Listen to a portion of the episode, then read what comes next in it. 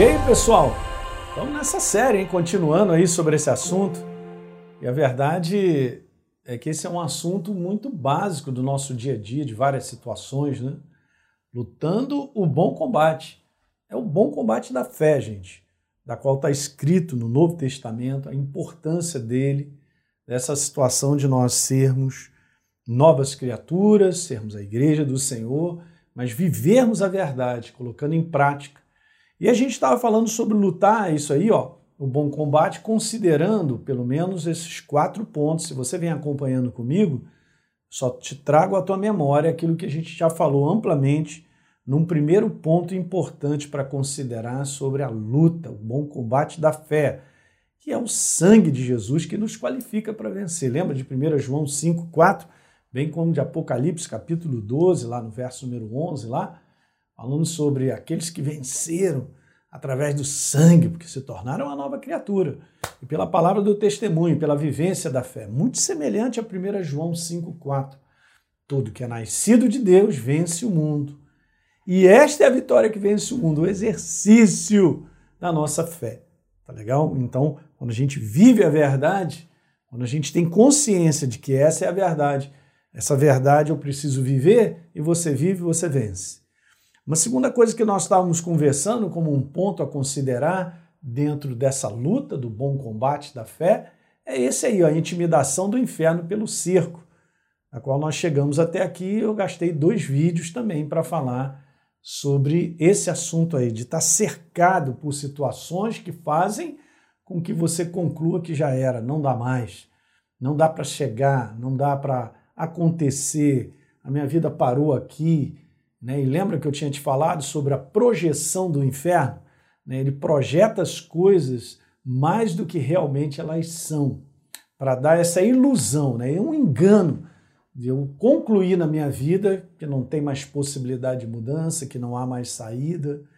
E muitas pessoas fecham tudo aquilo que Deus tem colocado no coração e aquilo morre ali mesmo pela conclusão mental, essa projeção de que minha vida é uma derrota, é um fracasso, é um prejuízo, eu não vou sair dessa condição. Lembra que eu mostrei aquela figura?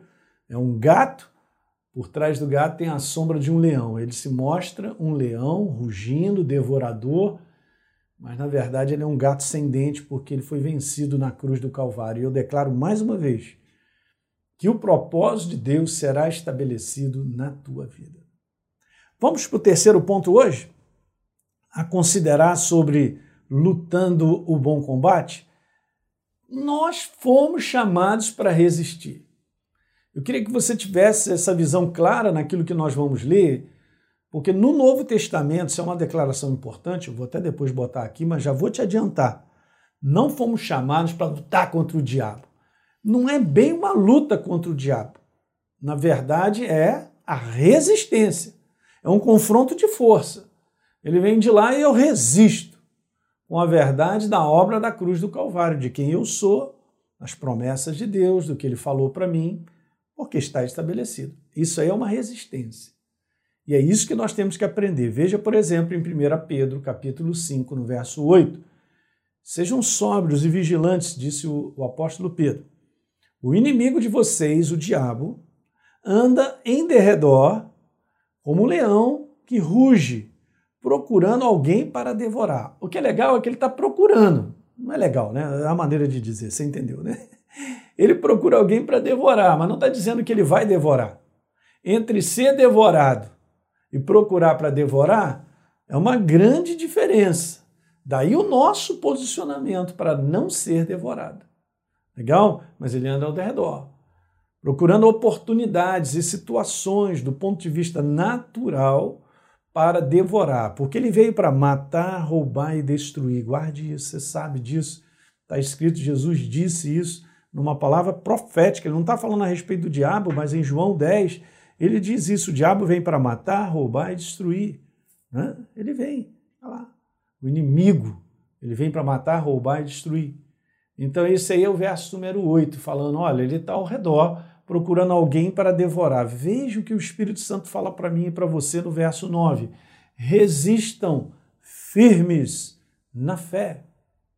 Eu coloquei aí uma outra coisa que não está na Bíblia, entre parênteses, só para você dar uma lidinha, que é o seguinte: resista firme na fé, resista contra os seus ataques. Mas de que maneira? Enraizados, estabelecidos, fortes, imóveis e determinados. Você entende, gente? Para eu fazer isso enraizado, estabelecido, forte, imóvel e determinado, eu tenho que estar na palavra. É a palavra que gera isso, é a palavra que gera raiz, é a palavra que me estabelece, é a palavra que me fortalece, é a palavra que me, que me põe imóvel, é aquela palmeira que bate aquela ventania, ela está ali firme, cara. Ela está determinada. Então veja, o conteúdo é de resistência, guarde isso. Lutando o bom combate é um conteúdo da nossa parte, como novas criaturas, de resistência, de resistir. Olha uma outra passagem, Tiago, capítulo 4, verso 7. Resista ao diabo. De que maneira? Posicionados firmes contra ele. Coloquei entre aspas, só para você entender o que, que significa. Isso não está escrito na palavra, está escrito: resista ao diabo e ele fugirá de vocês. Mas como é que eu resisto ao diabo? Eu digo para o seu diabo, seu diabo, show, eu não quero. Não, não funciona dessa maneira. É uma resistência de pensamento, uma resistência de verdade, é uma resistência da verdade contra a mentira. A luz contra as trevas nada mais é do que a verdade, pensamento contra a mentira. O que ele faz nesse mundo é enganar as pessoas numa maneira de pensar, né? de trazer uma ilusão, de trazer um, algo que é fictício, que não é verdadeiro. Se não é verdadeiro, vem dele. A verdade sempre prevalecerá contra um pensamento fictício, contra um pensamento que é um engano, a verdade sempre vence. Sempre venceu, gente. A verdade é Deus. Sentado num trono, é ele disse, então é. Oh, eu me alegro com isso aí. Você se alegra também? Então, legal, né? Resista ao diabo, posicionados firmes contra ele, e ele fugirá de vocês. Olha Efésios capítulo 6, verso 10. Quando Paulo descreve a armadura, ele está falando algo muito legal sobre o bom combate, está falando sobre o combate. O último capítulo de Efésios é sobre combater. É legal que se você divide o livro de Efésios, você vai ver claramente três partes no livro de Efésios. A primeira parte é uma parte de herança, é uma parte da obra da cruz do Calvário me dando herança, me localizando com uma nova natureza dizendo tudo a respeito do amor de Deus que foi para a cruz e te fez uma nova criatura. Então você está em Cristo Jesus, assentado em lugares celestiais, ressuscitado com Ele. É toda uma herança, eu pertenço à família de Deus. Depois, a segunda parte do livro de Efésios fala sobre vivermos a nova criatura. Andai, ande como filhos da luz, ande em amor uns com os outros, e tantas coisas que está escrito lá, falando sobre viver essa herança, essa nova criação. E terminando o livro de Efésios, fala sobre nos posicionarmos para o combate. E veja que coisa interessante: seja fortalecido no Senhor, na Sua palavra e na força do seu poder. É o que está escrito aí. Não é não? A força do seu poder é o Espírito Santo. Seja fortalecido no Senhor e na Sua palavra. Antes de ir para o combate, ele já coloca lá: quanto ao mais sede fortalecidos no Senhor e na força do seu poder. E aí ele começa a dizer algo interessante. A gente vai logo lá para Efésios capítulo 6, verso 11. Olha como é que está escrito Efésios 6, 11. Para poder ficar firme contra as ciladas do diabo. Para que eu e você possamos ficar firmes contra as ciladas do diabo. Mas ah, ah, mas peraí, está falando sobre ficar firme. Lembra que a gente tinha lido lá sobre resistir o diabo de maneira firme? Legal, né? Então, peraí, mas antes eu preciso ser fortalecido. Fortalecido na palavra, fortalecido no Espírito Santo, na ação do Espírito Santo com a palavra. Cheio do Espírito Santo, cheio da palavra, você pode ficar firme contra as ciladas do diabo.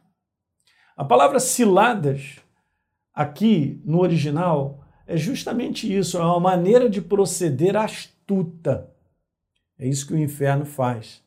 É um pensamento para nos induzir ao erro. Sempre o inferno promoverá isso, um pensamento para te induzir ao erro. Pode ser algo convincente, pode ser algo interessante, pode ser algo que faz até sentido, pode ser algo até que é prazeroso, oh, mas por trás tem uma intenção de me induzir ao erro para me destruir, para o meu prejuízo. Uau, pastor, como é que eu identifico isso? Você identifica quando você está cheio da verdade. Lembra? Vou voltar.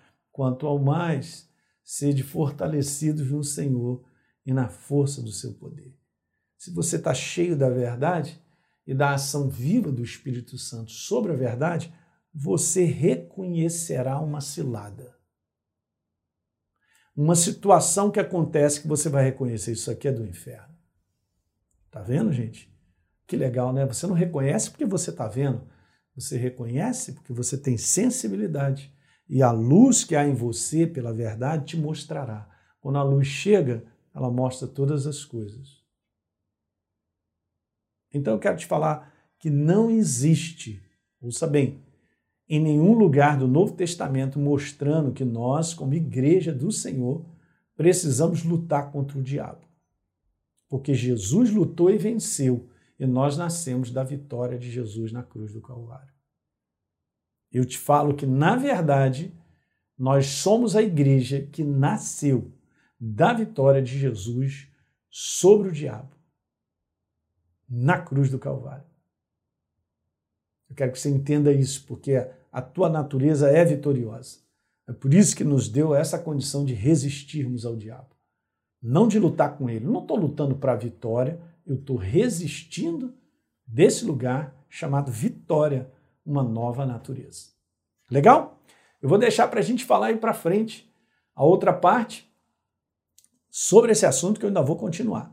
Tá legal? Então, compartilhe com seus amigos aí, aqueles que estão precisando ouvir para entender, para ter um posicionamento certo diante dos combates, das situações que vão enfrentando, para que nós possamos ver a manifestação do céu. Um grande abraço para todos vocês. A gente se vê.